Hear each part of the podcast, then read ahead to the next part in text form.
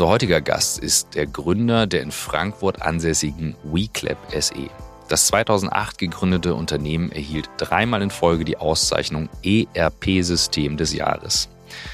Okay, Leute, ihr folgt dem Podcast schon sehr lange, aber trotzdem ERP-System, das erklären wir einmal. Und da Michael die Texte vorbereitet, hat er das gemacht, was am besten ist. Wikipedia beschreibt es so. Enterprise Resource Planning bezeichnet die unternehmerische Aufgabe, Personal und Ressourcen wie Kapital, Betriebsmittel, Material und Information und Kommunikationstechnik im Sinne des Unternehmenszwecks rechtzeitig und bedarfsgerecht zu planen, zu steuern und zu verwalten. Okay, egal. Als riesen Cloud-Fan und vor allem Fan von dem Thema Kollaboration freue ich mich sehr auf unseren Gast. Wichtig zu wissen, zwei Dinge. Seit 2021 ist er mit seinem Unternehmen Mitglied bei Leaders for Climate Action und Blackboard ist nicht Partner von WeClap bisher. Wir haben keine geschäftliche Verbandelung. Wow, sehr cool. Vielen Dank, Christoph. Seit fünf Jahren beschäftigen wir uns nun schon mit der Frage, wie Arbeit den Menschen stärkt. Hast gemerkt, ne? Nicht mehr seit fast fünf Jahren, sondern seit fünf Jahren. Statt ihn zu schwächen. Wie kann ein Thema, das einen so wesentlichen Anteil in unserem Alltag einnimmt, wieder mehr Sinn in unserem Leben stiften? Was sind die großen Themen, mit denen wir uns beschäftigen müssen, um unseren Kindern die Grundlagen für ein gesundes und erfülltes Leben zu erhalten oder wieder zurückzugeben? Wir suchen nach Methoden, Vorbildern, Erfahrungen, Tools und Ideen, die uns den Kern von New Work näher bringen. Und darüber hinaus beschäftigt uns auch diese Woche wieder die Frage, ob wirklich alle Menschen das finden und leben können, was sie im Innersten wirklich, wirklich wollen. Ihr seid bei On the Way to New Work heute mit Ertan Beispiel.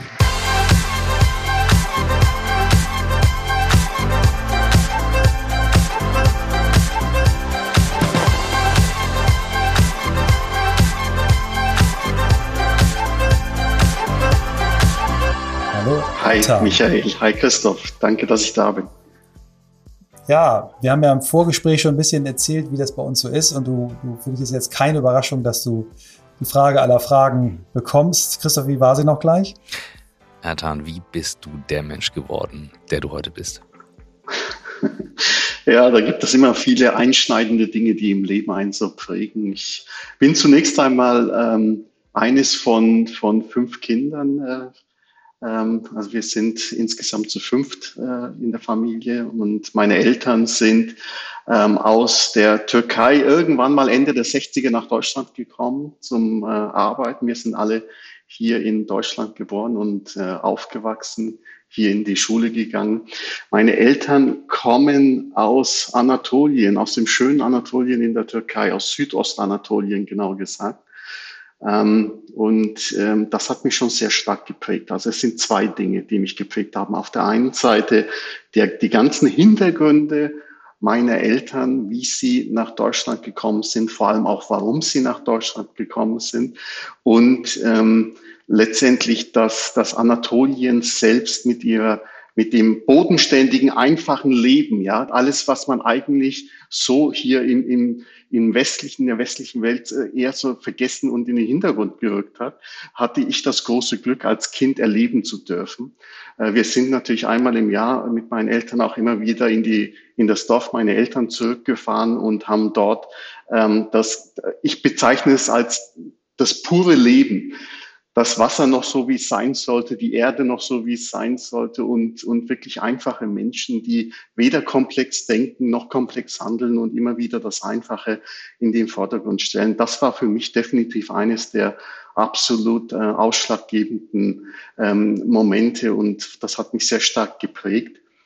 Ähm, es war auch für uns insgesamt, äh, was so die Entwicklung anbelangt, keine einfache Zeit, weil letztendlich wir nicht Eltern hatten, die ähm, uns groß hier in Deutschland helfen konnten, sondern wir waren immer in so einer Phase, dass wir quasi unseren Eltern helfen mussten. Ja, die konnten kein Deutsch, kannten die Kultur hier nicht und jedes Mal musste eines der Kinder mit und den Eltern dann bei den Behörden, bei den Ärzten überall helfen.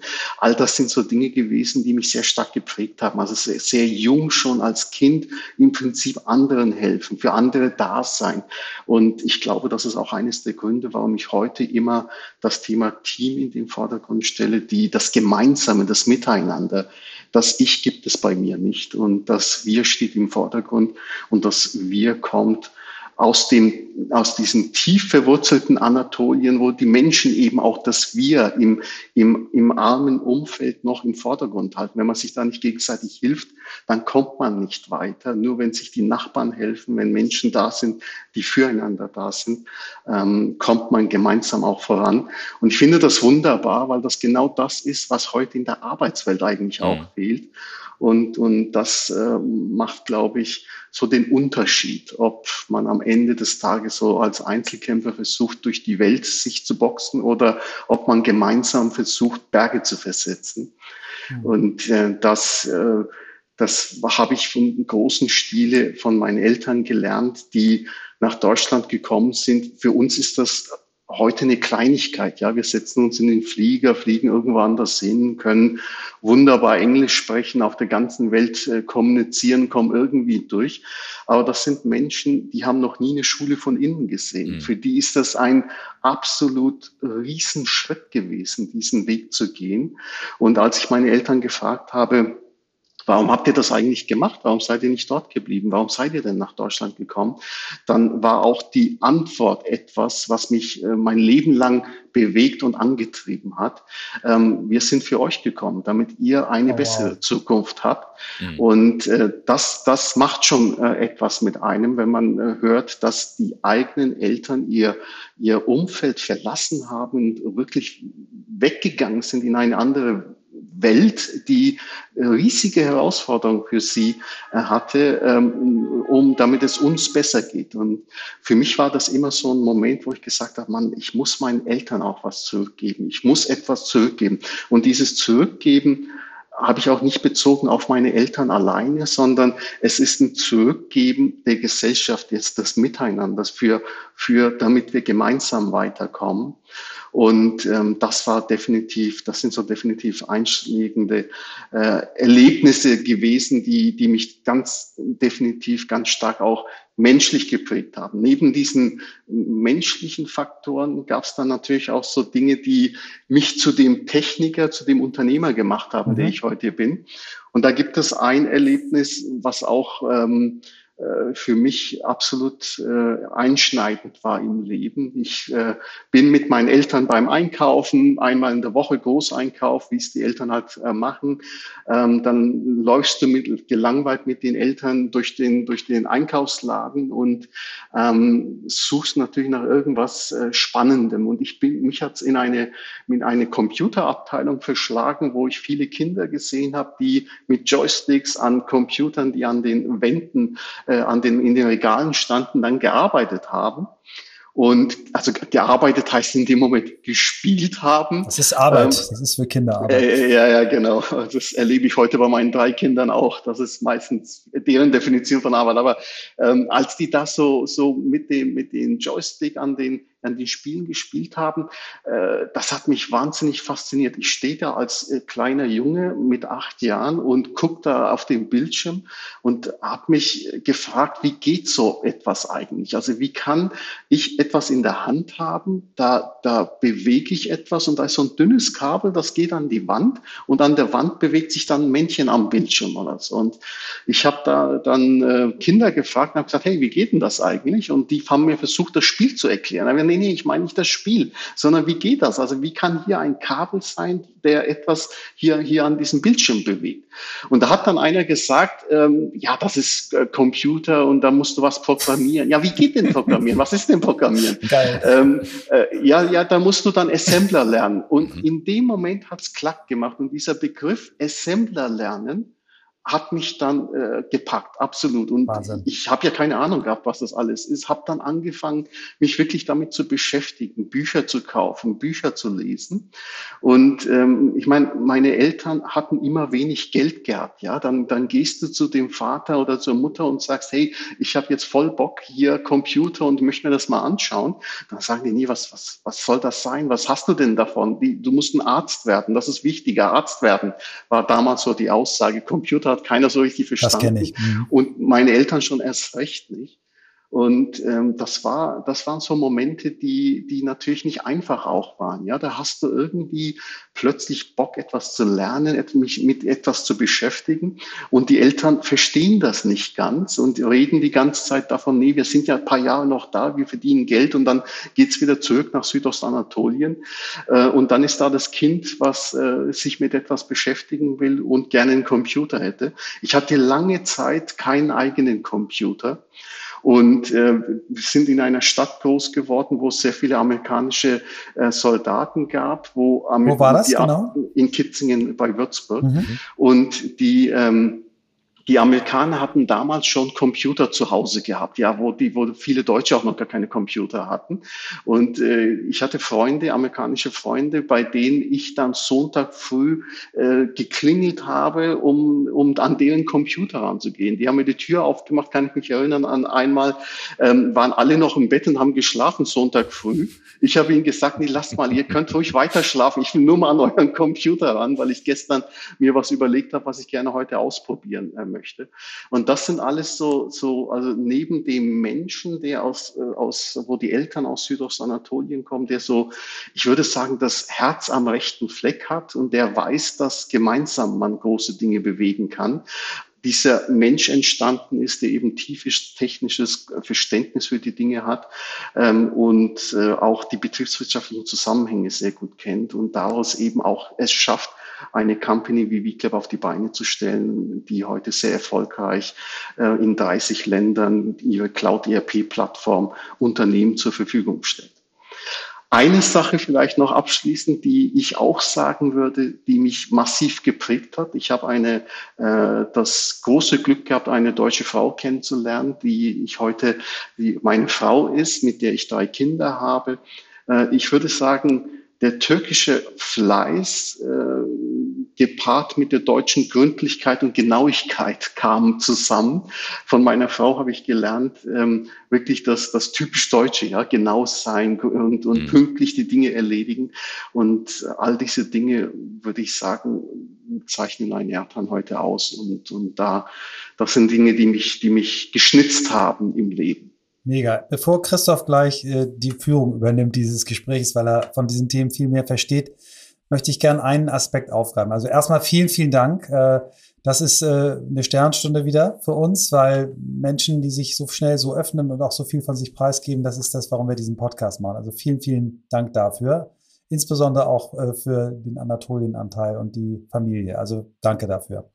Ich hänge jetzt aber mal an einer anderen Stelle mich rein. Und zwar hast du erzählt, du bist in der Nähe groß geworden, wo Amerikaner waren, die schon Computer hatten. Wir hatten mal einen Gast bei uns, äh, Dana Schweiger. Das ist die äh, Ehefrau oder Ex-Ehefrau von Till Schweiger, einem deutschen Schauspieler. Und Dana ist in Seattle geboren.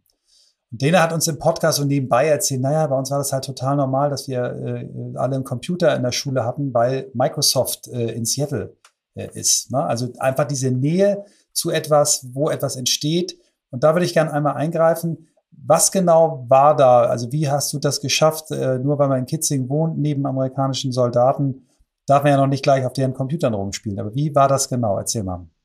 Ja, also irgendwann spricht sich das ja auch rum. Ne? Da, da läuft so ein Junge durch die Gegend, der hat irgendwie den ganzen Tag nur irgendwas mit Computern im Kopf. Hey, und der, der, und dann hören die dann auch irgendwann, also es sind halt viele so Dinge, ja. Wir hatten als Kind, äh, bis ich mein erstes Fahrrad bekommen hat, hat auch lange gedauert, weil eben die Eltern immer in diesem Modus unterwegs waren, hey, Geld sammeln, ja nicht zu viel ausgeben und dann ab wieder zurück. Ähm, und äh, das hat sich dann im Freundeskreis rumgesprochen, dass ich eben so ähm, extrem mich mit Computern beschäftige, dass dann ähm, auch dann äh, Nachbarn gesagt haben, hey, weißt du was, wir haben so einen Computer. Wenn, wenn ihr keinen mhm. habt, mhm. kommt doch einfach mal bei uns vorbei. Mhm. Aber die haben dann nicht damit gerechnet, dass ich dieses Angebot auch überstrapazieren würde. Also Und das Ding zerlegst erstmal, äh, auseinanderbaust. Äh, ja, das vielleicht auch, aber, aber vor allem, weißt du, du überlegst dir dann Tag äh, tagelang irgendetwas und dann willst du es ausprobieren und dann äh, drängt es dich äh, Sonntag früh aufstehen, mhm. gleich rüber, klingeln und rein an, an, an das Gerät und mal ausprobieren. Ähm, das, das war schon, das war schon, glaube ich, ähm, für die, die das Angebot unterbreitet haben, dann irgendwann auch äh, etwas äh, äh, komisch, aber ähm, das, das hat mir unglaublich viel Spaß gemacht und macht mir bis heute unglaublich viel Spaß. Ich habe noch nie einen Tag erlebt, wo ich das, was ich tue, als Arbeit bezeichnen würde. Oh, das, wow. was ich tue, ist das, was ich einfach unglaublich gerne seit meinem neunten Lebensjahr tue. Ähm, ich weiß nicht, wie man das nennt, ob man das Hobby ist es nicht, das, das sonst mit Calling. Hobby kann man Calling, ja, Calling. Ja, was ich, aber, oder einfach das, was Auf du wirklich, Fall. wirklich willst, so wie Friedhoff es sagt. Das, was du wirklich, wirklich willst. Das, Auf jeden Fall mit viel Leidenschaft, ja. ja. Das war schon immer, ja. Gleich geht's weiter mit On the Way to New Work und hier kommt unser Werbepartner für diese Folge und zwar handelt es sich um meinauto.de. Und ich bin ein großer Fan davon, denn unter meinauto.de slash on the way habt ihr die Möglichkeit, ein neues Elektroauto zu finden. Das ist nämlich normalerweise kompliziert. Du vergleichst Neuwagen auf den gängigen Portalen oder fährst von Händler zu Händler und Autokauf ist vor allem eins, nämlich Vertrauenssache. Und die Experten und Expertinnen von meinauto.de machen es dir leicht. Im größten deutschen Onlineshop für Neuwagen findest du dein Elektroauto digital und wählst zwischen Kauf, Finanzierung und Leasing. Hier findest du zahlreiche Deals zu unschlagbaren Preisen samt Umweltbonus. Und das ist wichtig, denn damit hast du kein Risiko und keine hohe Anzahlung. Denn bisher musstest du die staatliche Prämie von bis zu 6000 Euro für E-Autos selbst vorstrecken. Und das bindet Kapital oder dauert Monate, bis du dein Geld zurückbekommst. So hast du vor, während und nach der Bestellung einen persönlichen Ansprechpartner und auf Wunsch bekommst du dein neues Auto bequem direkt vor die Haustür geliefert. Also, die neuesten E-Autos samt Versicherung, Wartungspaket und kostenfreier Zulassung findest du auf www.meinauto.de slash on the way. Und jetzt viel Spaß mit dem Rest der Folge. Das, äh, ich hätte jetzt gesagt Spielen, also das, was ich als Spielen bezeichnet habe früher. Ich habe heute Morgen so einen Post gemacht, wo ich auch gesagt habe, und manchmal wird Spielen dann zu einem Beruf oder es kommt was draus, aber es ist ja die Neugier, die drin ist, diese kindliche Neugier, von der du gesprochen hast. Und vor allem, was mir gerade aufgefallen ist, dieser Biss, also wenn meine Kinder was wollen und spielen wollen, ähm, dann klingeln die auch bei den Nachbarn morgens um sieben gar kein Problem. Und ich denke, du kannst ja nicht machen. Und da wollte ich gerade mal drauf eingehen, als ein Aspekt, also ganz, ganz viele Aspekte und, und ähm, ich würde gerne gleich noch auf die Gemeinsamkeit und, und, und das Zusammen eingehen, aber dieser Aspekt von, du machst etwas, wo andere Leute vielleicht sich fremdschämen, weil sie sagen, kann ich doch nicht machen, kann ich doch nicht stören, geht ja nicht und so weiter. Also danach Hilfe zu fragen, über den Schatten zu springen. So, ne? also die, diese, diese Zurückhaltung, die ich häufig sehe bei Menschen, die eigentlich gar nicht zurückhaltend sein müssten, aber sagen, also da will ich jetzt nicht unhöflich sein. Und das ist ja eine schmale Grenze, ne? diese Grenze zwischen, ich gehe jetzt rüber, bis ich jemanden zu sehr nerve, versus ich traue mich nicht rüber zu springen. Das ist für mich gefühlt auch dieser Unterschied zwischen wirst du Unternehmer und machst weiter und ziehst durch oder eben nicht. Wie merkst du, wo du an einer Grenze bist, wo du sagst, da springe ich jetzt rüber? Oder ich ziehe mir jetzt einen Schuh eine Nummer zu groß an. Wir hatten neulich Julian Teike von, von äh, WeFox ähm, im Podcast, der sagte, er hat sich immer Schuhe angezogen, die eine Nummer zu groß waren. Aber wie weißt du, dem klemme ich jetzt, äh, da klemme ich mich jetzt hinter, bleib dran oder da lasse ich es jetzt mal sein, äh, bevor das jetzt ein Schritt zu weit ist? Ich würde es, Christoph, anders formulieren. Ich würde sagen, wenn du grundehrlich und, und ähm, positiv den Ding gegenüber eingestellt bist, ja, wenn, wenn du klingelst, weil du etwas Positives tun willst, dann ist das Klingen für dich nicht äh, nichts, worauf, wovor du dich zurückhalten, zurückschrecken musst. Und ähm, ich glaube, die, äh, diese, diese extreme positive Grundeinstellung zu diesen Dingen, mit Computern arbeiten, Software entwickeln, äh, das war für mich immer im Vordergrund, gleichzeitig gepaart auch natürlich mit der anatolischen Mentalität, offen, kommunikativ mhm. äh, und, und herzlich zu sein. Ja, ich, ich, ich war ein netter Junge, dem, dem hat man nicht die Tür nicht mhm. aufgemacht, sondern ähm, äh, ich war nett, ich habe äh, unglaublich viel ähm, mit Liebe und Leidenschaft mich an diese Dinge gesetzt und das führt dann dazu, dass man weder sich dafür schämen muss, mhm. dass man es tut, noch für den, der die Tür öffnet, Mensch, der schon wieder, mhm. ähm, sondern es kommt Gutes zusammen und, mhm. und daraus ergibt sich, ergeben sich die Dinge. Und davon bin ich fest überzeugt. Das begleitet mich übrigens mein ganzes Leben, mhm. äh, dieser, dieser Vorsatz. Und ich habe nur Positives damit erlebt.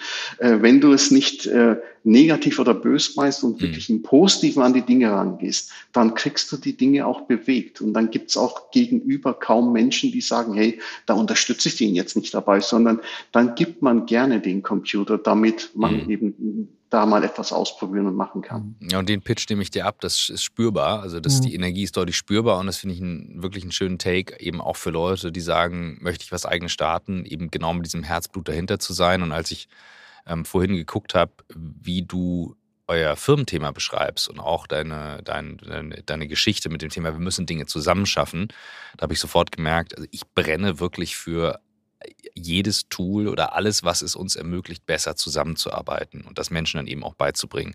Und dieses, diese Zusammenarbeit, du hast es ja eben selber auch gesagt, ist wichtiger denn je jetzt gerade. Mhm. Und ähm, Du hast vielleicht einen Einschub. Du hast gesagt, ich benutze das Wort ich nicht. Du benutzt das Wort wir. Wir. Das fand mhm. ich toll. Danke. Ist ja auch ein Firmennamen ja. mit, mit ja, drin. Das finde ich wirklich stark.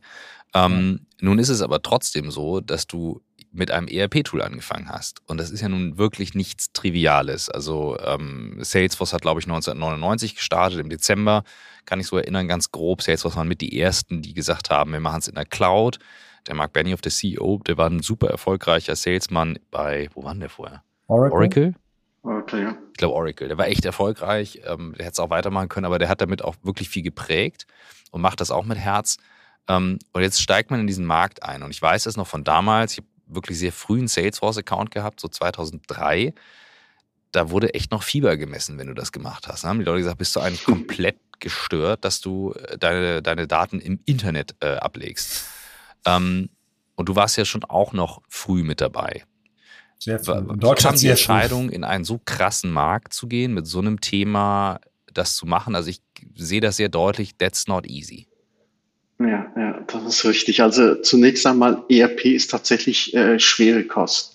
Mhm. Ähm, das ist, das ist etwas, was man als äh, Softwareunternehmen nicht mal so nebenbei irgendwie schnell macht, und es ist auch nicht genug, einfach nur Geld zu haben. Du musst am Ende wirklich ein Team schweißen, was an die Vision glaubt und wo gemeinsam diese Vision dann Tag für Tag umgesetzt wird. Am Ende hast du immer zu wenig Geld und immer zu wenig mhm. Leute. Also musst du aus denen, die da sind, äh, so viel Kraft rausholen, äh, dass man wirklich Berge versetzen kann. Mhm. Und, und das war auch so im Nachhinein betrachtet, würde ich sagen, bei mir die große Kunst.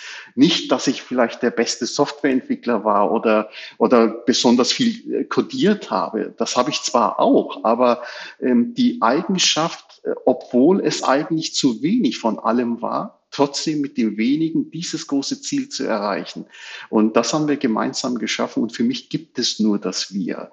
Ähm, wir können vieles. Also der Einzelne kann äh, etwas bewegen, ja. Der Einzelne kann etwas erledigen, etwas schaffen. Aber dass wir, die Community, die, die eine, eine Gesellschaft kann immer Berge versetzen. Und ähm, da, da ist keine Aufgabe zu groß. Und so sind wir an die WeClap Story auch rangegangen. Wir hatten zwar von einem Finanzinvestor einiges an Geld, damit wir das Ganze umsetzen konnten, ähm, aber es war nicht genügend Geld, äh, um wirklich ein vollständiges ERP aufzubauen. Es waren auch nicht genügend Softwareentwickler, um das alles aufgebaut mhm. zu bekommen. Aber die, wir haben so stark daran geglaubt, geglaubt und wir haben so stark als Team gemeinsam an dieser Vision gearbeitet, dass wir es dann auch so hinbekommen haben.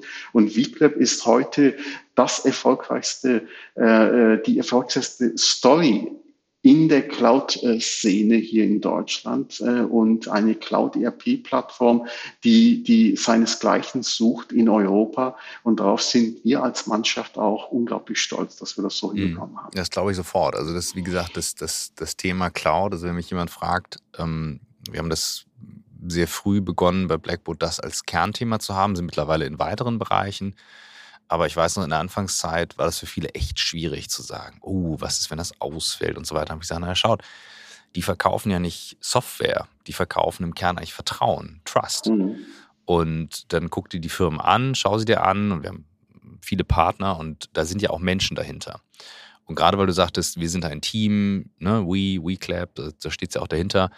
Wie hast du das von Anfang an in die Firmenphilosophie mit übertragen und wie übersetzt du das auf die vielen einzelnen Leute, die dann sagen, ja, ich mache hier Support und ich sitze an der Tür und ich mache dies. Also weißt du, wie zieht sich das von oben bis unten durch? Oder von unten bis oben?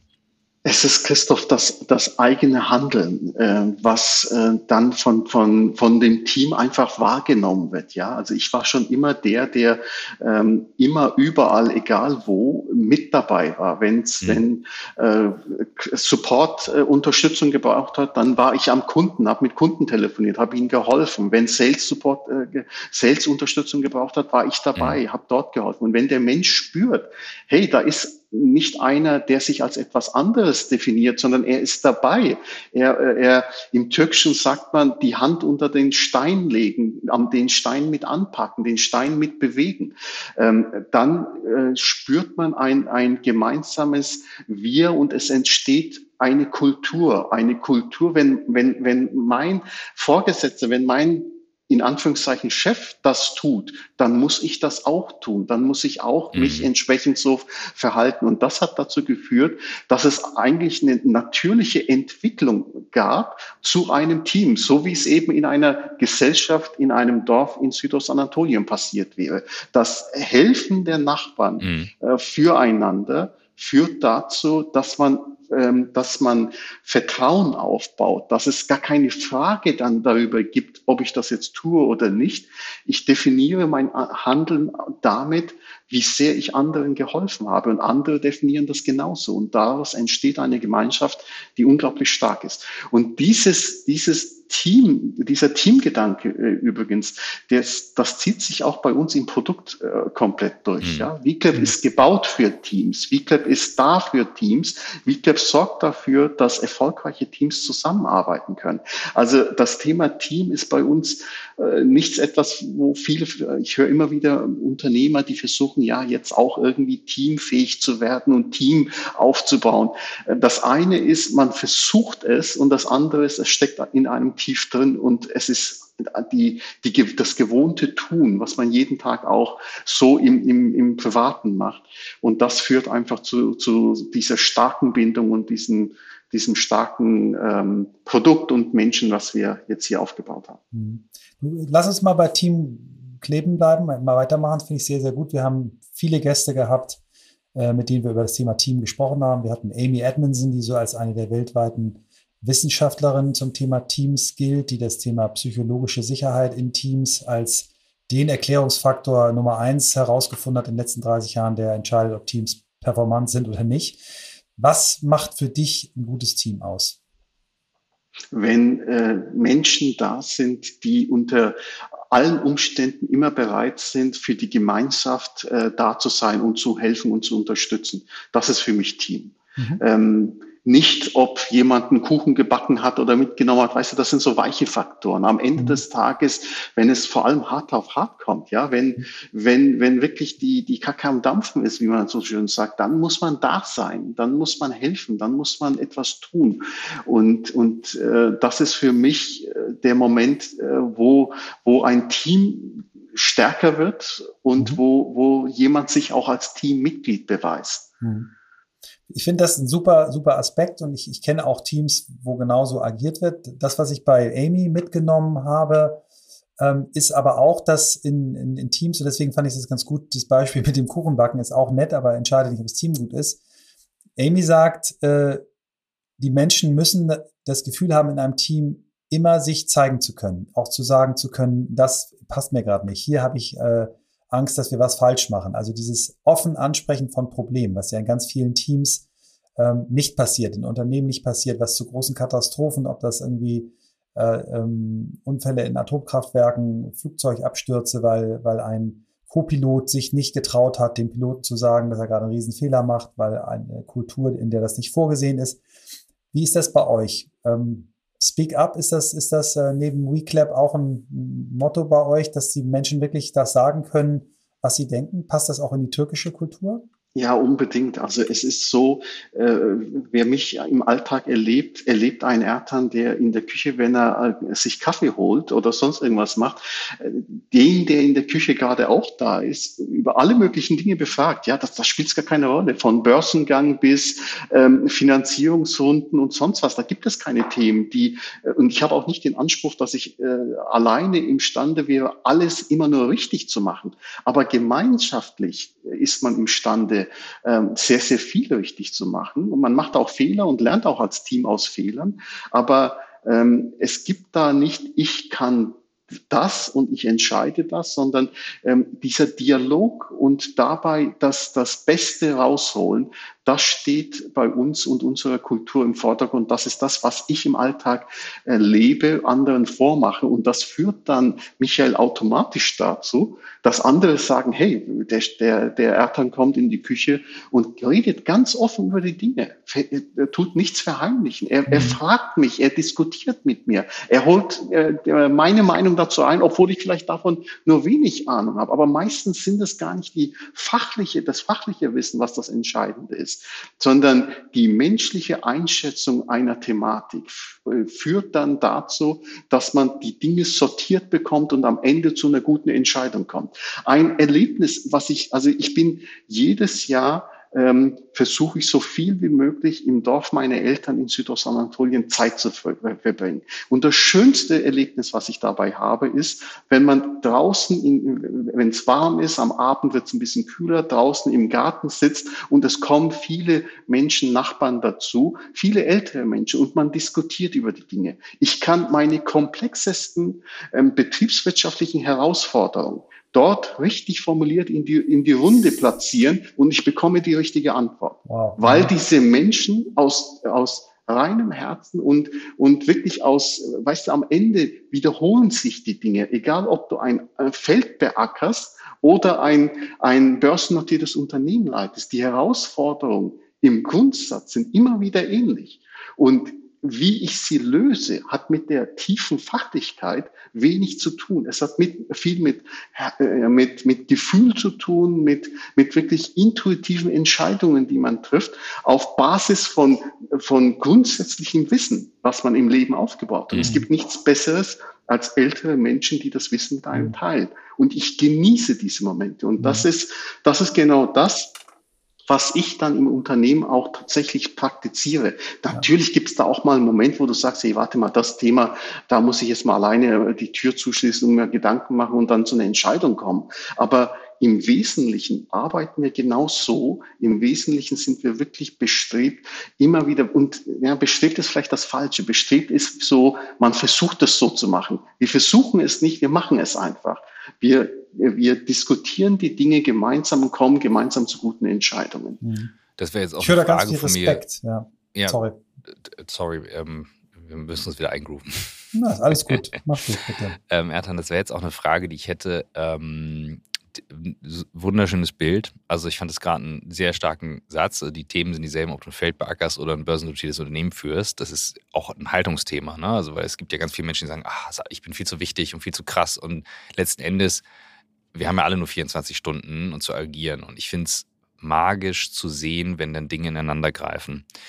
Gibt es Sachen bei euch ähm, in der Organisation, ähm, neben den Kaffeeküchengesprächen und so weiter, wo du sagst, naja, schau, da habe ich das auch versucht, so eine Art Beirat zu haben oder bei anderen Distributed Companies, die dann eine Brücke ne, das nennen und die Sachen diskutieren oder teilt ihr es in Slack oder bei euch im eigenen Tool und diskutiert dann stimmt ab, wo du sagst so, doch, das ist mir wichtig, links und rechts die Meinung und am Ende lasse ich mich auch überstimmen oder wie, wie, wie implementierst du diese Philosophie in die Organisation und wie häufig musst du das auch immer wieder wiederholen und reingeben, dass es funktioniert.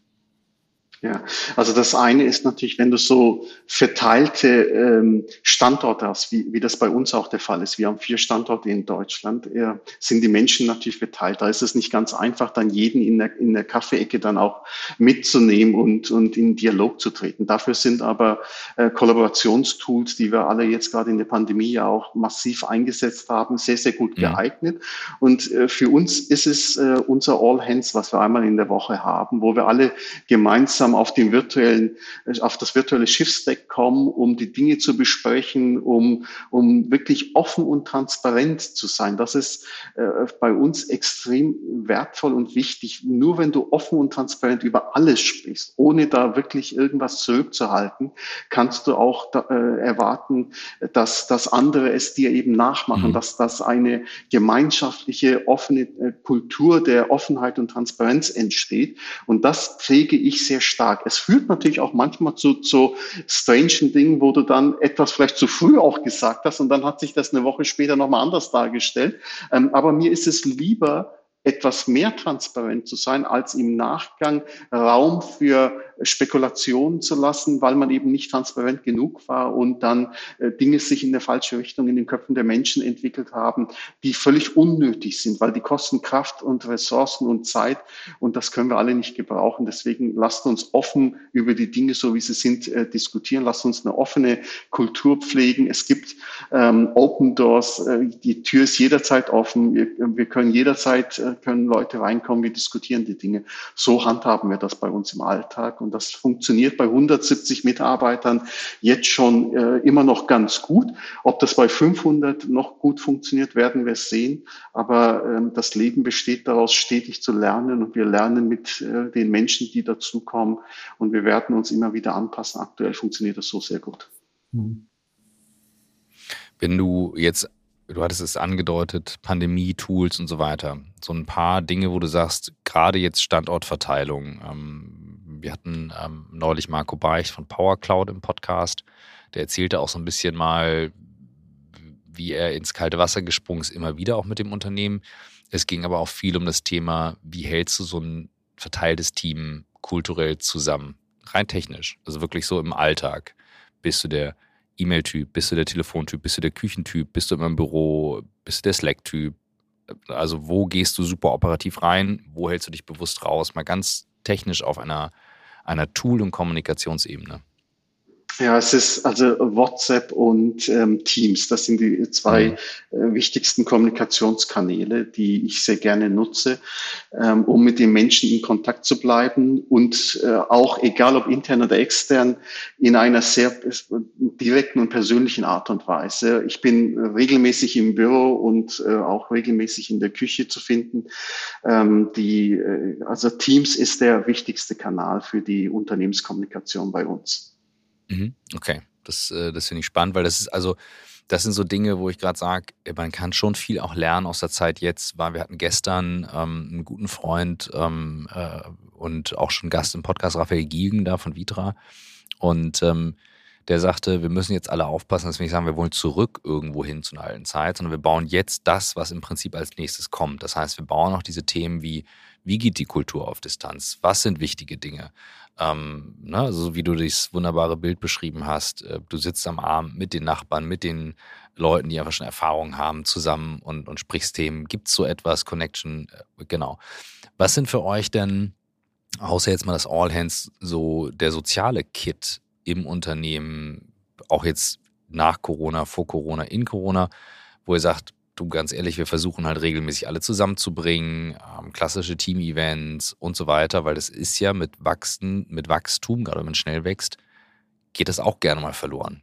Kommen neue Leute dazu. Wie nimmst du die mit und wie haltet ihr euch da sozial zusammen? Ja, also zunächst einmal äh, musst du, ähm, wenn du bei uns anfängst, immer erstmal einen Kuchen mitbringen. Kuchen hat bei uns eine hohe Bedeutung. Okay. Wir, wir, essen, wir essen sehr gerne Kuchen. Selbst gebacken oder kannst du auch organisieren? Also äh, die Außen und Ausnahmsweise erlauben wir manchmal auch irgendwo eingekauft, aber bei völlig unbekannten Bäckern, ja. ja, ja, genau, wo man, wo man eher die Befürchtung hat, dass da könnte was Schlimmes dabei entstehen.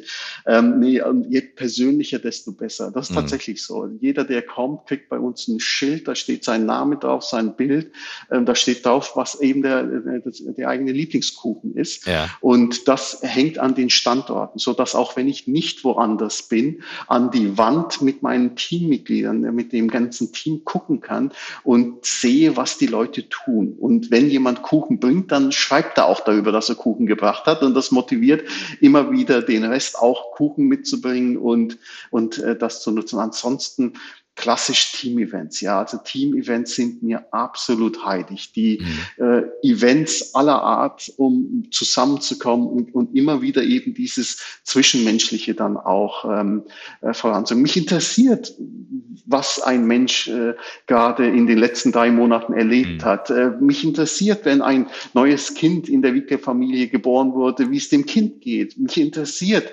was äh, die Eltern äh, meiner, meiner äh, Teamkollegen so machen. Ja, das, das sind alles so Dinge, über die rede ich offen drüber. Mhm. Das macht, das ist, das ist, da gibt es keinen Grund, da nicht offen drüber zu reden. Und erst wenn wir uns als Menschen verstehen und kennen, äh, werden wir auch in, in, im Unternehmenskontext eben genau die großen Dinge bewegen können.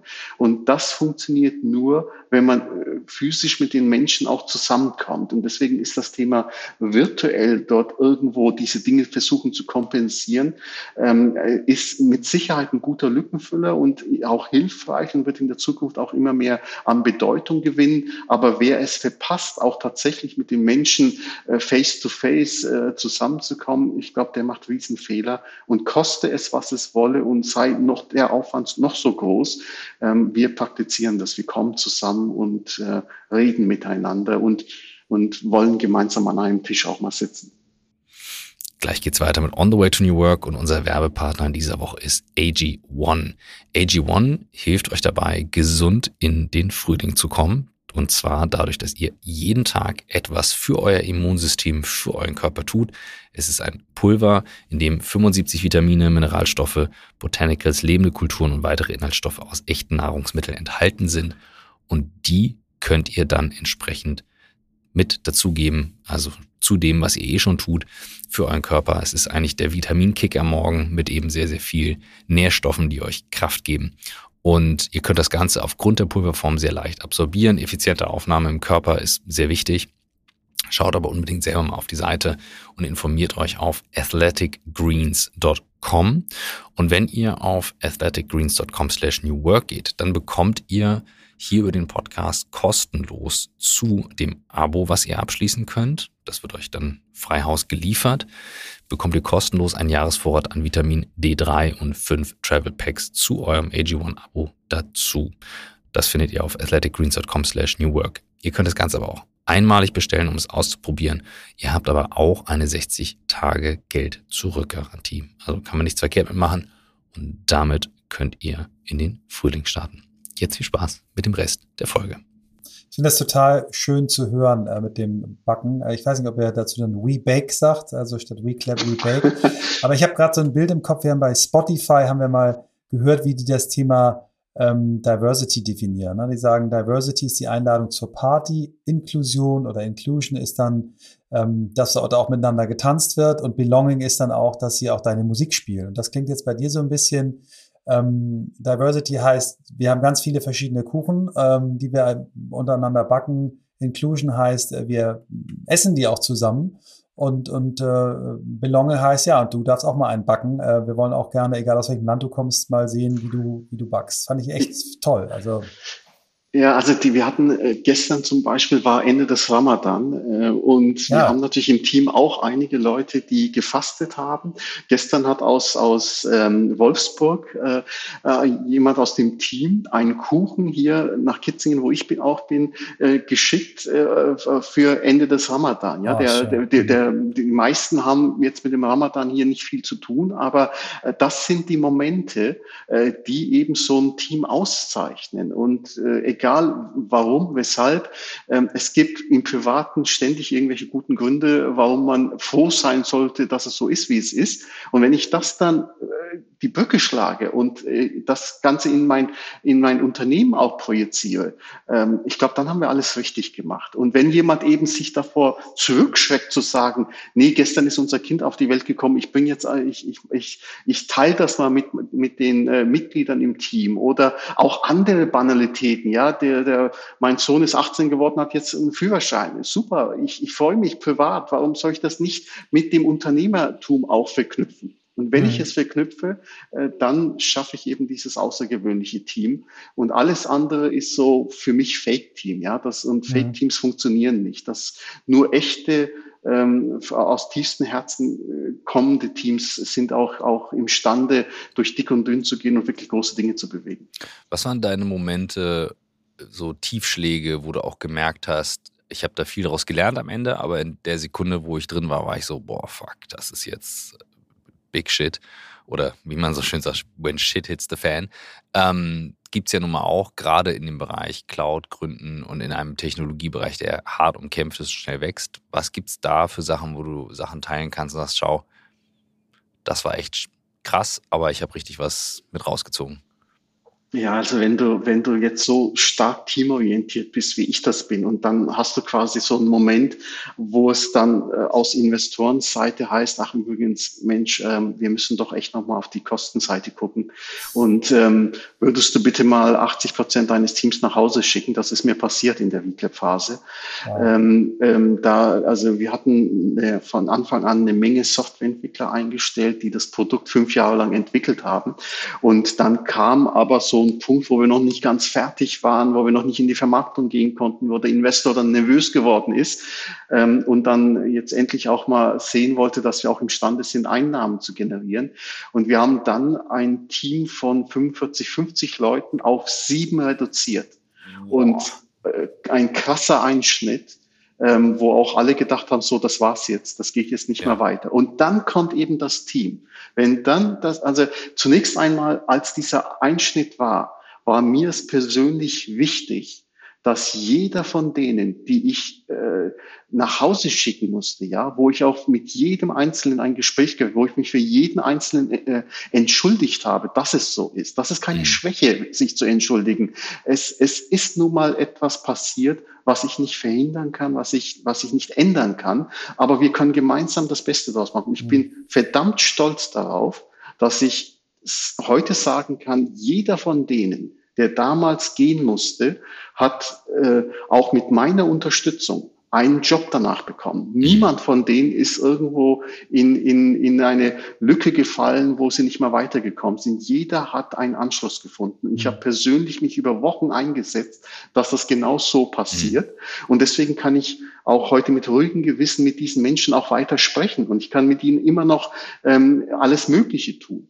Und als, und dieses starke Teamgefüge hat am Ende dazu geführt, dass diese sieben Leute, die dann am Ende übrig geblieben sind, dann gesagt haben, jetzt erst recht, mhm. jetzt erst recht für die, die jetzt nicht mehr da sind. Wir schaffen es, wir packen das. Und, äh, und das, das macht eben genau so ein starkes Team aus. Da gibt es dann keine schlechten Momente, sondern es gibt immer die Herausforderungen, die man als Team meistern kann. Aber Christoph, das war für mich so, mhm. so ein Negativmoment, ja, wo du, wo du dann Ängst sagst, boah, mhm. das hättest du jetzt alles nicht gebraucht. Aber es war so, wie es ist und wir haben das Beste daraus gemacht. Ich finde die Formulierung nach Hause schicken. Ne? Ich habe noch nie so eine menschliche Formulierung gehört für das Thema, äh, ich muss MitarbeiterInnen entlassen. Also finde ich großartig. Wir benutzen Feuern, äh, entlassen, äh, kürzen, aber nach Hause schicken ist ja genau das, was du erstmal machst. Die müssen dann erstmal nach Hause gehen. Die müssen sich darum kümmern, was Neues zu finden. Also allein die Formulierung äh, die zeigt mir so viel äh, ja, Menschlichkeit und ähm, das führt mich zu einem Punkt, den ich unbedingt noch dich fragen wollte, äh, weil ich einfach spüre, dass du mit Sicherheit ganz spannende Insights hast. Ähm, wir haben ja eine richtig, richtig schwierige Weltlage. Wenn wir auf Corona gucken, was uns zwei Jahre lang äh, total alle aus der Komfortzone geholt hat oder fast alle, äh, bis auf die paar Milliardäre, die ihr Vermögen äh, vervielfacht haben. Aber ähm, es war eine schwierige Zeit, ist immer noch eine schwierige Zeit und dann kommt, kommt ein Angriffskrieg, äh, wie wir den lange nicht gesehen haben. Wie bist du als Unternehmer mit dieser Zeit umgegangen? So wie du dich hier zeigst und uns präsentierst als Mensch mit dem Ohr auch äh, im, im Team und, und auch dem Herzen im Team.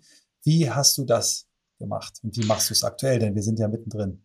Ja, also das, das Thema Corona war für uns natürlich eine sehr schwierige Herausforderung, weil wir es gewohnt waren, gemeinsam immer zusammen an Dingen zu arbeiten und irgendwo auch wirklich sich dieses, dieses sich treffen, reden, austauschen und plötzlich sind alle nicht mehr da und sind zu Hause. Und äh, auch wenn wir durch das technische Umfeld, mit dem wir die ganze Zeit gearbeitet haben, für uns überhaupt gar kein Ding war. Wir konnten einfach weitermachen von zu Hause aus. Aber ähm, das, das Menschliche hat gefehlt. Das war eine spannende spannende Herausforderung, vor allem wenn du halt auch noch schnell wächst. Es gab äh, über lange Zeit viele Monate, wo wir jeden Monat vier, fünf, sechs neue Leute ins Team bekommen haben. Und dann hast du neue Leute und denen musst du eben dieses, diesen Team-Spirit äh, irgendwie noch mitgeben. Die sind aber auf der digitalen äh, anderen Seite der Scheibe und nicht äh, in, in, in der Küche, mit denen du eben mal reden kannst.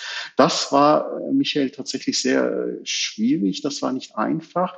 Und ähm, da, da ist dann die Gefahr, dass man eben das Thema, äh, diese, die, die, das Gemeinsame auch nicht wirklich transportiert bekommt. Und tatsächlich war es auch so, dass wir in dieser Phase dann auch Menschen hatten, wo es dann auch irgendwie nicht so richtig geklappt hat.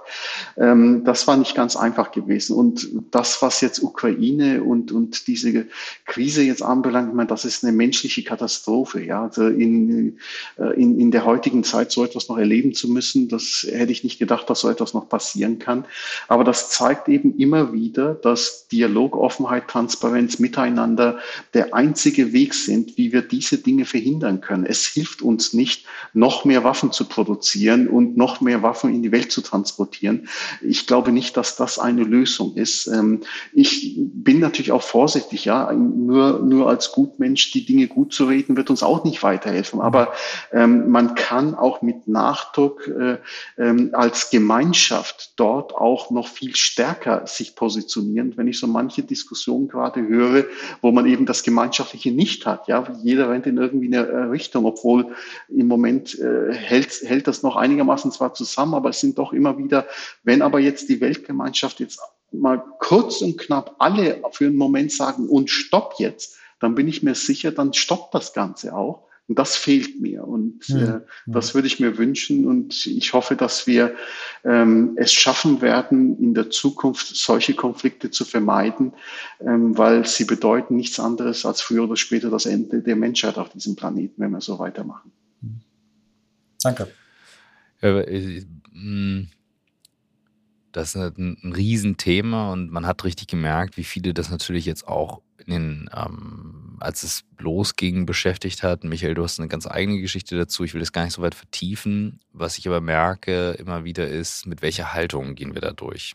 Mit welcher Haltung gehen wir durch, ähm, um halt aktionsfähig zu bleiben, um Dinge zu tun und nicht in eine Schockstarre zu verfallen. Ich habe richtig gemerkt, so die ersten paar Wochen dachte ich so, holy cow, ähm, ich war richtig wie starr und sehe das jetzt an Sachen, die hätten entschieden werden müssen. Habe so alte Dokumente heute Morgen, äh, gestern Morgen durchgeschaut und dachte so krass.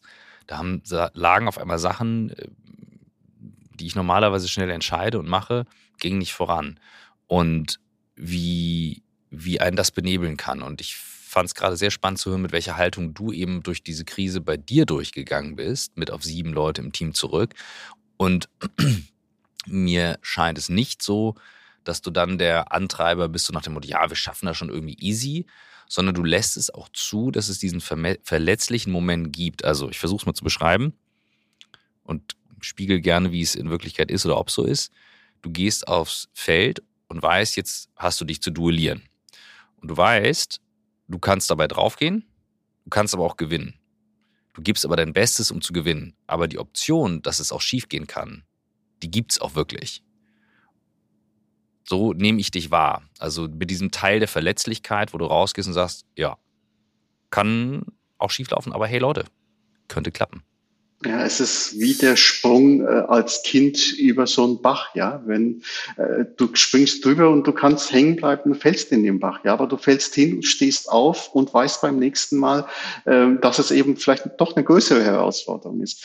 Vor, vor Fehlern, Rückschlägen, auch Fehlentscheidungen darf man sich nicht leiten lassen. Das, mhm. das, das gehört einfach dazu. Und, und ähm, nur wenn ich äh, hinfalle und wieder aufstehe, lerne ich laufen. Durch, durch Nur äh, vorsichtig äh, mhm. laufen und ja nicht hinfallen, werde ich nicht richtig laufen können. Und das, das, äh, also das ist meine Philosophie. Und, und so kriegen wir das auch im, im kommerziellen. Ja, das ist immer mhm. so eine, so eine Sache, wie, wie gut funktioniert das eigentlich in, in der betriebswirtschaftlichen Welt. Aber meine Erfahrung zeigt, es ist genau dasselbe wie im Privaten. Also immer wieder, das, was in Anatolien gilt, gilt äh, äh, an der Börse auch. Das ist, da gibt es keine Unterschiede. Das ist immer wieder dasselbe. Das Bild mit dem Bach ist super. Das ist viel positiver als mein. mein ja. Das ist großartig und ich habe gerade tatsächlich auch meine Kinder vor Augen, weil das ist so etwas, wo man dann auch sagen kann, so, und jetzt aufstehen nochmal, probier's nochmal aus. Das finde ich ein richtig schönes Bild. Wir rennen jetzt so ein bisschen auf die Stunde hier zu. Ich muss ja meine alte Timekeeper mhm. äh, ich lass dich auch Task wieder machen, das ist okay. Ja. Ähm, aber Michael, erstmal, wenn du jetzt gerade, du sahst so aus, als wenn du gerade ja. noch ja, ich würde, bevor wir die Frage äh, stellen, wie ein Mensch, der so inspirierend ist wie du, sich inspirieren lässt, die Frage kommt gleich, ähm, würde ich gerne noch, weil, weil auch viel aktuelle News bei euch im Umlauf gerade sind mit dem Thema Börse, IPO. Möchtest du, möchtest du noch irgendwas erzählen? Hast du noch irgendwas, was du unseren Hörern und Hörern mit, gern mitgeben möchtest über euch? Haben wir was ausgelassen, was du noch wichtig findest? Und dann würde ich gerne zu unseren beiden Schlussfragen kommen. Ja, ich habe mich halt das, das Thema äh, sich immer, äh, also ruhig äh, größere Schuhe äh, anziehen, ja, die, und sich nicht vor den großen Dingen äh, Angst haben. Äh, ich mhm. glaube, das ist auch wesentlich zu, zum, für, für den Erfolg. Und äh, in meiner Kultur, in, in, in, von dem, was ich an Werten von meinen Eltern mitbekommen habe, habe ich verinnerlicht, vor, vor nichts Angst zu haben. Mir hat man immer wieder gesagt, oh Mann, das ist groß, was du da machst. Ist das nicht so gefährlich? Willst du das lieber, lieber nicht sein lassen? Und wenn ich diese Dinge höre, dann mache ich es erst recht. Und äh, also ich, ich glaube äh, wirklich diese, diese Angst, etwas nicht zu tun, nicht über den, über diesen Bach zu springen, der Junge, der nicht drüber springt und äh, stehen bleibt immer an einem Bach, der wird nie erleben, wie schön es auf der anderen Seite sein kann. Und immer wieder wirklich zu sagen, hey, ich mache das jetzt, ich, ich kümmere mich darum, das war etwas, was mich auch ähm, also was mich prägt und was, ich habe keine Angst davor, die Dinge zu machen. Und wenn ich mir anschaue, wie weit wir gekommen sind, ja, wir, wir sind jetzt, äh, die, die Ukraine-Krise hat uns jetzt äh, leider etwas zurückgeworfen, sonst wären wir jetzt längst ein börsennotiertes Unternehmen. Ähm, aber was jetzt nicht ist, äh, wird in Zukunft, in der nahen Zukunft auch werden. Und wir sind so weit gekommen, genau mit diesen Grundsätzen. Und das ist der absolute Beweis dafür, dass man, dass man mit Menschlichkeit, Offenheit, Transparenz, Ehrlichkeit und wirklich Mut auch alles im Leben äh, erreichen kann. Und ich kann es wirklich nur jedem empfehlen, mhm. äh, da, da keine Angst vor den Dingen zu haben. Also ich kann jetzt schon sagen, wenn man dein Unternehmen irgendwann an der Börse sich daran beteiligen kann, da werde ich dabei sein. Das kann ich jetzt hiermit schon Das hat mich wirklich sehr, sehr, sehr inspiriert. Ich habe jetzt nochmal gemerkt, äh, ich habe, wir haben doch ein Thema vergessen und das ist jetzt wirklich die aller, aller, allerletzte Frage vor den beiden letzten Fragen. Das Thema, ähm, du hast es vorhin selber gesagt, wenn wir, wenn wir mit den Auseinandersetzungen, wie wir sie im Moment auf diesem Planeten führen, so weitermachen, besteht natürlich immer das Risiko, dass diese, diese Menschheit sich selber auslöscht. Aber wir machen es ja nicht nur mit kriegerischen Auseinandersetzungen, sondern wir machen es auch mit dem Thema Klima. Ähm, Biodiversität, Ressourcenverbrauch, alles, was mit dem Thema Nachhaltigkeit bzw. mit dem Thema Nicht-Nachhaltigkeit zu tun hat, was wir tun. Du bist mit deinem Unternehmen ähm, Mitglied geworden bei Leaders for Climate Change. Vielleicht sagst du dazu noch was. Ich finde das eigentlich noch ein sehr schönes abschließendes Thema. Ja, also generell, Michael, ist mir das Thema Umweltschutz schon immer wichtig gewesen. Und das kommt auch aus der Heimat meiner Eltern. Ja, wenn du, wenn du so wirklich ähm, Wasser, äh, wie es, wie es ursprünglich schmeckt, mal getrunken hast, wenn du Eier von Hühnern gegessen hast, wo du dann genau weißt, so schmecken Eier und, und nicht eben anders, dann, dann siehst du die Dinge etwas anders. Die, dieses, äh, in diesem natürlichen Umfeld, ähm, die Dinge erlebt zu haben, das hat mich wirklich sehr stark geprägt. Das hat dazu geführt, dass ich als junger Mann während meiner Schulzeit bei Greenpeace aktiv war. Und ich habe mich sehr massiv bei Greenpeace eingebracht, war in Würzburg äh, in dem Greenpeace-Team für den Bereich Atomenergie auch eine Weile zuständig, ähm, habe da einiges gemacht und ähm, also sich für die Dinge einzusetzen, den, diesen Planeten für äh, die Zukunft zu bewahren, ist nicht nur für mich, sondern, und das freut mich auch, dass gerade die jungen Leute hier besonders viel äh, Rücksicht darauf nehmen, dass die auch motiviert sind, dass man die auch nicht antreiben muss, dass sie von sich aus sagen, hey, lass uns das und das machen. Ähm, das finde ich unglaublich spannend und unglaublich hilfreich. Wir müssen alle etwas tun, sonst haben wir in der Zukunft, werden unsere Kinder es wirklich sehr schwer haben und es gibt keinen Plan B, es gibt keine Alternative.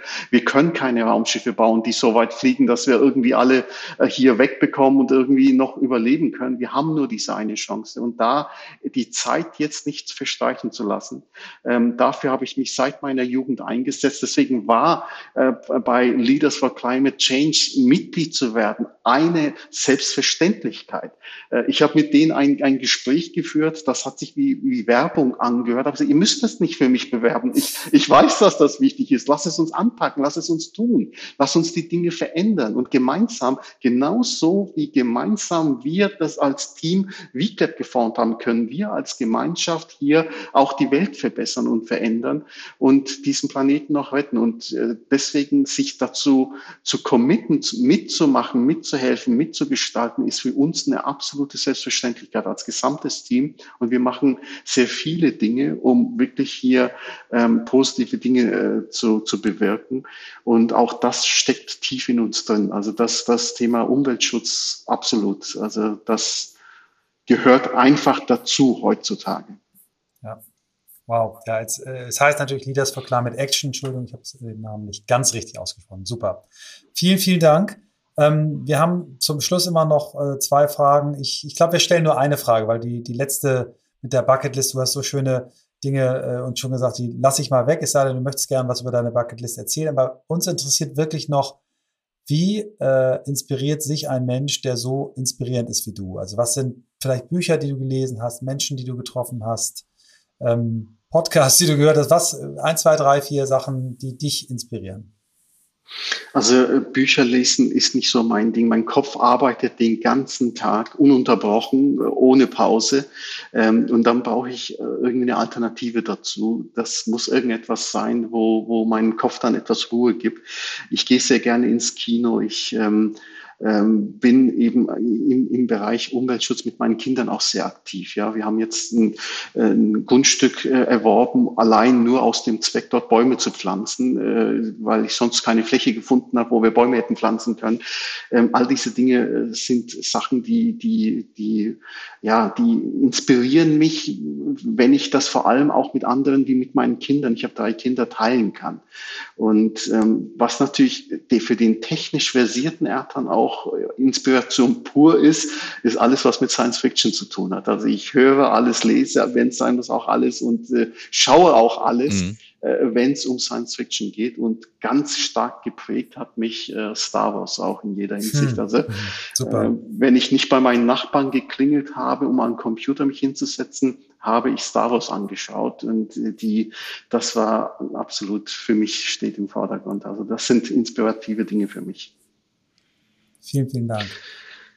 Vielleicht noch eins, Michael, mhm. eine Sache würde ich vielleicht doch noch ergänzen. Was ich auch absolut spannend finde, sind die jungen Leute, die heute auf die Straße gehen, um für einen besseren Planeten zu kämpfen. Mhm. Das möchte ich nicht unausgesprochen lassen einen hohen Respekt vor diesen jungen Leuten, einen hohen Respekt für das, was sie eingestehen und einsetzen und äh, dafür wirklich kämpfen. Ähm, das, äh, das gefällt mir auch unglaublich gut und ich freue mich, dass auch meine Kinder heute sehr aktiv in diesem Bereich sich gerade tummeln und, und etwas tun. Also die jungen Menschen dabei zu bekräftigen und zu unterstützen, dass sie nicht glauben, sie könnten etwas nicht bewegen, sondern dass sie gemeinsam sich zusammenschließen, um eben etwas zu bewegen, um Umweltschutz voranzutreiben. Das halte ich, das ist, das ist auch etwas, was ich unglaublich sehr gerne mag. Das war eine wirklich sehr kurzweilige Stunde und eine große Überraschung mit dir. Ähm, so viele Facetten, so viele Aspekte, viel zum Nachdenken und die Verbindung mit Technologie und aber auch dem Herz, was dahinter steckt, ist deutlich spürbar mit wirklich, wirklich schönen Bildern. Also ganz, ganz vielen Dank für die Stunde mit dir, dann. Ich danke euch. Vielen Dank nochmal. Ich mache jetzt nochmal einen kleinen äh, Werbeklapper anschließend, weil du dich auch wirklich äh, ja so wenig äh, über dein Unternehmen im Sinne von was verkauft ihr eigentlich ganz genau machst. Für alle, die jetzt zuhören, auch für die Menschen, die vielleicht denken, na ja, ERP, das ist ja was für ganz, ganz große Unternehmen. Nein, Äh, guckt mal auf die Seite, geht mal auf äh, www.weclap.de. Ab 15 Euro im Monat geht's los. Also äh, wir haben hier einen, einen Partner, einen möglichen Partner, der, der wirklich ähm, den Einstieg in dieses Thema für Startups, für kleine Unternehmen auch ermöglicht und eben nicht nur für große Unternehmen. Und ich finde, die kleine extra Werbeschleife, die ähm, sei noch gestattet. Und äh, Ertan, du hast uns wirklich eine Stunde geschenkt, die jetzt gerade äh, vorbei ist, die äh, bei mir noch ganz, ganz viel ähm, Nachhall auslöst. Und ich glaube, bei unseren Zuhörerinnen und Zuhörern, die uns jetzt seit fünf Jahren treu sind, die werden das ähnlich sehen. Vielen Dank. Und ich würde gerne mit dir zum Thema Partnerschaft sprechen, weil mit solchen Partnern möchte ich dann auch wirklich zusammenarbeiten. Also falls das ein Thema ist, das ist jetzt das, richtig transparent. Aber das ist jetzt, jetzt mache ich es mach offen. Aber da, jetzt kann ja, ich es auch sagen. Also sorry, ja, ja, also so, es gibt wenig Partner, mit denen ich eine Stunde lang einen Podcast aufnehme vorher. Ja, super. Das Danke. machen wir auf jeden Fall. Danke euch auch. Vielen cool. Dank. War sehr schön, ja. Vielen Dank. So. Michael, du warst äh, so lange nicht dabei, deswegen würde ich sagen, du darfst. Ja. Ähm, vielleicht erkläre ich auch nochmal ganz grob, warum ich so lange nicht dabei war am Ende, aber erstmal unser Gast. Ähm, ja, There is no I in Think, haben wir bei unserer Werbeagentur Think gesagt, die ja mit J geschrieben wird. Mhm. Und äh, das äh, zu sagen und zu leben sind ja immer große, große Schritte, die man hinkriegen muss. Und äh, WeClap ähm, zeigt das. Die, halt, die sind nicht iClap, die sind WeClap, obwohl mhm. sie einen Single Entrepreneur an der Spitze haben, einen unfassbar tollen, reflektierten äh, Ertan, der mir wirklich von der ersten Minute an mega Spaß gemacht hat, wie der seine Geschichte erzählt hat, welche Zeit er sich auch genommen hat, über seine Eltern, über seine Heimat zu sprechen und dann über seine Firma. Und das hat für mich ein sehr, sehr stimmiges, tolles Bild äh, ergeben. Durchaus ja auch mit, mit Brüchen und Kanten und Ecken. Du hast toll herausgekitzelt ähm, die Geschichte, dass er einmal ähm, von seinen 45 äh, MitarbeiterInnen ähm, fast alle nach Hause schicken musste. Und dieses Wort nach Hause schicken, das äh, halt bei mir noch nach, weil es für mich äh, diesen menschlichen unternehmerischen Ansatz, den er lebt, äh, für mich ganz, ganz toll äh, abbindet. Ja, also ich vor allem, also bei uns ist ja die Unternehmensvision 100% Zusammenarbeit. Ähm, und das liebe ich, wenn ich das bei Menschen merke und es war deutlich zu spüren, wo das bei ihm herkommt und ich nehme ihm das voll und ganz ab und das äh, fand ich stark, gerade auch in dem Aspekt Menschen und dann die Tools zusammenzubringen, weil ich weiß, das ist auch notwendig, das brauchen wir. Und ähm, mir hat das Bild gefallen am besten, äh, einen Acker zu bestellen, ist gar nicht so viel anderes wie ein börsendotiertes Unternehmen zu führen. Und das andere Bild mit dem Sprung über den Bach, äh, ist besser als das Duell. Ähm, und ähm, nee, ich gehe richtig äh, beschwingt hier aus der Folge. Danke. Ja. Und ich möchte jetzt das nochmal nutzen, um mich bei dir und deinem Team und bei unserem gemeinsamen Team, auch äh, bei den Podstars, die uns äh, seit Jahren unterstützen, zu bedanken, äh, dass ihr in meiner Abwesenheit, die gesundheitlich bedingt war, die ich auch irgendwann sicherlich nochmal erzählen werde, weil sie äh, zu unserem Thema passt, ähm, aber das wird das nochmal ein bisschen nachsagen. Ich bin wieder gesund, bin wieder da, hatte das große Glück, in all meinen ähm, Tätigkeitsfeldern Menschen zu haben, die mich so super äh, aufgefangen haben, die ganze Arbeit, die ich habe liegen lassen, gemacht haben und ich komme sehr, sehr gut wieder rein. Seit äh, Donnerstag äh, wieder äh, quasi im Leben zurück, im Arbeitsleben zurück aus, dem, äh, aus der gesundheitlich bedingten Pause. Und dafür an euch alle vielen, vielen Dank. Das ist nicht selbstverständlich. Danke dir, dass du das so geteilt hast. Und ich schließe mich an den Dank aber fürs Team an, die im Hintergrund die Sachen mittragen und dafür sagen, dass es läuft. Und äh, ja, das, bei fünf Jahren gewöhnt man sich dran, aber es ist eben, es, es muss, es muss durchgehalten werden. Das ist it's not without ein bisschen auch mal aufstehen morgens. Danke dir. Schön, dass du wieder da bist. Ja, ich freue mich.